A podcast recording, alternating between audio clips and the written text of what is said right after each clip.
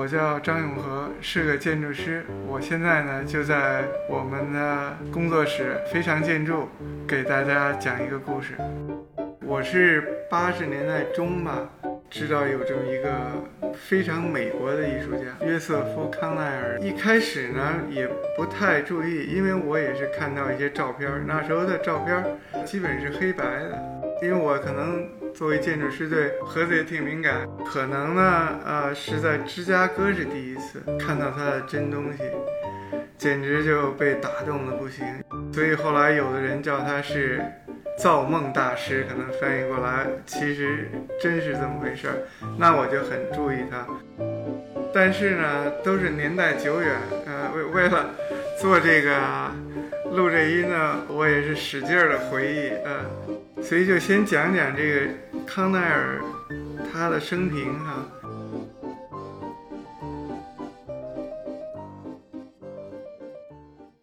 康奈尔呢是皇后区长大的，他小时候呢家境呢应该算比较殷实，他的父亲呢开的一家花布厂，啊生意应该不错，所以以至于呢他到高中的时候呢。家里有钱送他去上那个预科，但是呢，他没读完呢，他父亲过世了，经济来源就一下就没有了，他就不念书了，搬了一个很普通的，当然一个房子。这条街的名字呢特别有意思，是乌托邦公园大道，叫 Utopia Parkway。他两个姐姐因为后来就结婚了，就出去了，那他。和母亲和弟弟就一直住一起。他弟弟呢，可能是有脑瘫。他弟弟叫 Robert 罗伯特哈，他叫 Joseph，他们感情非常好。这其实基本就是他生活的情况。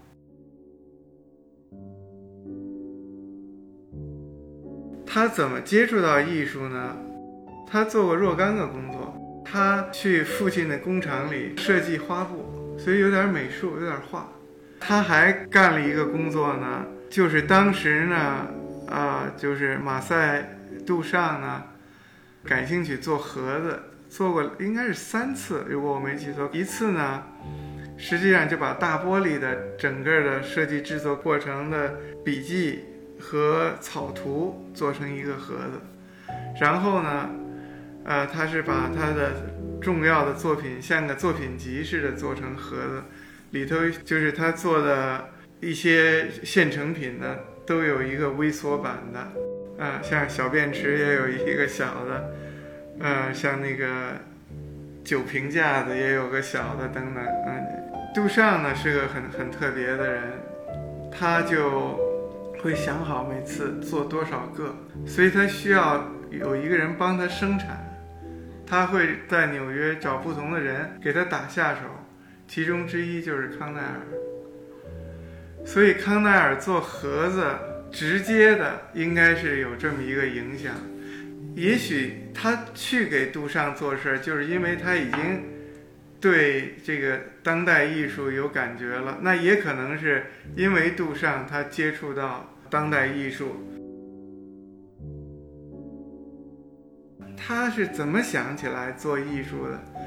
那有一个说法呢，我自己不太相信的，就是是说他实际上是哄他这个，就是就是实际上是傻子弟弟，这脑瘫的弟弟 Robert 哄他玩儿，给他做的，所以他等于回到家里他就打一些零工，那同时呢就自己就开始那个做这个艺术了，所以他一开始有一两张那个。拼贴的画，那就跟这个恩斯特做的就完全一样的。他是从那个超现实主义那儿来啊，这个就是等于写实的形象拼出一个新东西，所以抽象跟他是无缘的。他呢，就那会儿呢，有大量的还有那个十九世纪的书，里面都有铜版画，也挺便宜的，所以买一堆回来就把里面的插图。就拿出来拼，就会一个人身啊，拼一个狮子头啊，再来俩翅膀啊，反正就就这类的场景也会拼，啊，就完全和那个呃超现实主义的思维是吻合的。那这个东西呢，就毫无疑问的呢，就是康奈尔看到的。那另外一个人呢，就是那个 Rene Magritte，他的思维方式和恩斯特其实是比较接近的，所以也可以佐证呢，康奈尔呢，其实对那个思想方法，他是有点兴趣的啊。你看他感兴趣的艺术家都是欧洲人，从语言来讲呢。杜尚是法文，恩斯特当然应该是德文哈，玛格里特是比利时人，也是法文，所以呢，他对法文产生了一个好感，产生了一个很罗曼蒂克的一个幻想。我为什么这么说啊？我就有，因因为我喜欢那个新浪潮电影和新小说。新小说我看的都是英文的，那新浪潮电影当然我也看不懂，所以我就是这个就有这么一个理解，认为那个就是法文，可能是因为自己的语言还有比较熟悉的语言，其实获得不了这种对他的对这语言的想象。然后呢，那当然康奈尔就特多，所以他的好多盒子命名这法文是这么来的。康奈尔这个人呢，特别的内向，特别的胆小，是不是有特别轻微的自闭症？我不肯定，当然是对欧洲有想象。他连纽约都不知道去过几次，他没去过纽约，没去过美国任何其他地方，当然没去过欧洲，所以他他那个月没去过吧，想象的，就是可能越神奇哈，这都是自然的。他喜欢的。一些东西呢，当然就是一一体现在这个他做的这作品里。他喜欢电影，喜欢电影明星。他这些有的盒子是给电影明星做的，他是寄给那人的。那人当然根本不买账，不是他当然也从来没有没有人给他回信什么的。哎呀，这些盒子能找着了回来，有点意思了。其实。这里面就有一个个性，他就是一极端内向的人，可是他的这个内心世界，作为一个艺术家呢，我我想象哈，他也挺幸福的。其实，现代艺术是把技巧这个事儿给干掉了，那大家都知道，嗯，不是个手艺活了，而是一个是一个想象力和思想。但是刚才提到的。像恩斯特、杜尚，像这皮卡比亚等等，都是古典训练出来的，然后都画的可好，让他们放弃。呃，所以呢，康奈尔等于没有任何包袱，他本来不会画，他是一个纯的一个想象力。他接触到杜尚，我觉得这是重新想象一下，杜尚并没有教他艺术，杜尚仅仅是让他发现。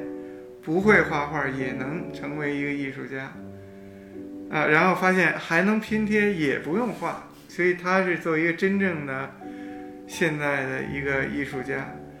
但是从艺术来说呢，其实又是非常幸运的。所以等他被人家发现的时候，他已经不能改变了。再讲一个他生活状态的故事哈。他一辈子就没离开过乌托邦这个公园大道，啊，那他那会儿的艺术已经展览啊卖的挺好了，可是呢，就是连他家人都不知道，因为他生活没有任何改变，一点都没有。就有一次，他两个姊妹之一就跟他讲说：“我特别想买一个房子，但是没钱。”然后康奈尔就问：“说你要买的房子多少钱？”他说：“这钱我可能有，我帮你买。”好，那姐妹太吃惊了，说：“你怎么可能有那么多钱啊？” 他说：“他姐姐第一次知道他成功的艺术家，那他自己生活就还是从来也没有改变。”嗯，当然参加一些展览，也有一些个展。那最后一个展览。呃，是在一个学校，这个学校的建筑系是美国最好的，叫 Cooper Uni。这个展览是专门做给孩子的。这里就有两个可能，这两可能其实是一个，一个呢，他特别喜欢小孩儿，他也没有小孩儿什么的。当然，嗯，他第二个呢，其实他自己心里可能是个孩子。我为什么知道这个哈？也不是知道了，我我也非常喜欢孩子。实际上，我之所以跟社会很费劲，我其实就是有一个有一个年年龄上的巨大的差距，得得用十年这一一档计算的。所以我想他可能这样。所以他最后一个展览是给孩子做的啊，所有的展品都放的特别低，让那个小孩子能够看得清，能够摸到。康奈尔他就会主动讲，你看，你看我这儿有只鸟，这个是芭蕾舞女演员哈，ballerina 什么，好看不好看？所以其实是这个可能是他一辈子很真诚嘛，只不过他有一面就跟我似的，我也跟你们讲，我要不讲呢，我觉得你们肯定不知道我怎么想的。这个反正，所以我其实，在康奈尔身上看到自己一些。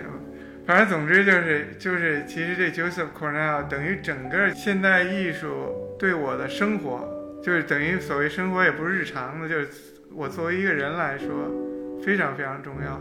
这就是我我的那个世界啊。